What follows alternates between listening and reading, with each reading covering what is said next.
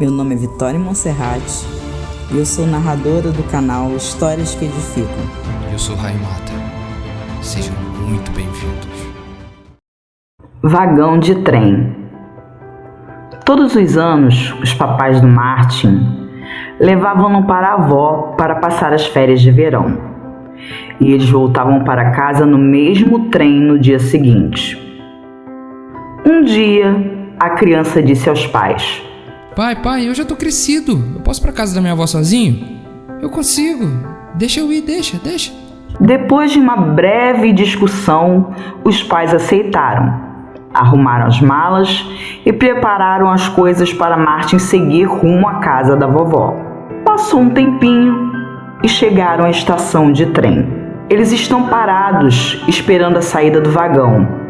Despede-se do seu filho, dando-lhe algumas dicas enquanto Martin lhes repetia: Eu sei, pai. Já me disse isso mais de mil vezes. O trem está prestes a sair e seu pai murmurou aos ouvidos dele: Filho, se você sentir medo, isso daqui é para você.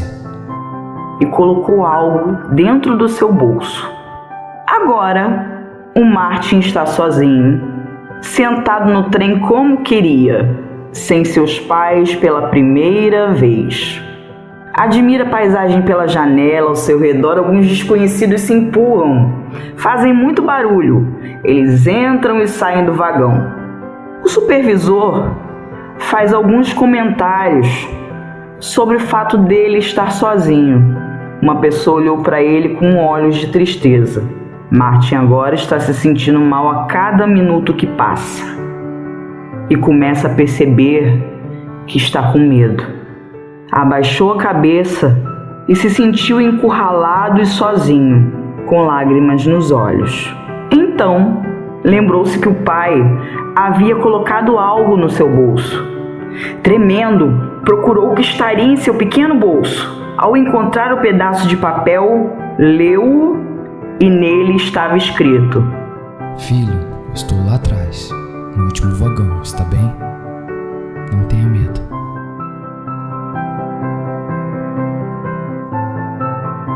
Assim é a vida. Nós devemos deixar nossos filhos ir embora e viverem suas vidas. Nós devemos confiar neles. Mas sempre estaremos no último vagão, vigiando, caso eles tenham medo ou caso eles encontrem obstáculos e não saibam o que fazer. Temos que estar perto deles enquanto ainda estivermos vivos. O filho sempre precisará de seus pais. E assim foi também com Jesus, enquanto cumpriu sua trajetória nessa terra. Ele fez muitas coisas incríveis, mas nunca deixou de depender de seu pai. E em todo momento tirava tempo para conversar com ele através da oração. Mesmo quando passou pela morte na cruz, ele declarou sua dependência total pelo Pai e ele não nos deixa nunca.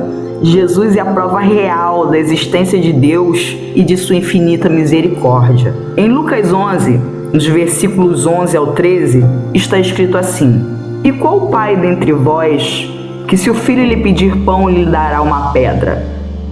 Ou também, se lhe pedir peixe, lhe dará por peixe uma serpente? Ou também, se lhe pedir um ovo, lhe dará um escorpião. Pois se vós, sendo maus, sabeis dar boas dádivas aos vossos filhos, quanto mais dará o Pai Celestial o Espírito Santo àqueles que lhe o pedirem. Gostou da nossa história de hoje? Não se esqueça de curtir, comentar, se inscrever no nosso canal e ativar o sininho das notificações para todas as vezes que sair um vídeo novo, você seja avisado pelo YouTube. Compartilhe também suas redes sociais para que todos possam ver essa mensagem. Um forte abraço e até o próximo vídeo.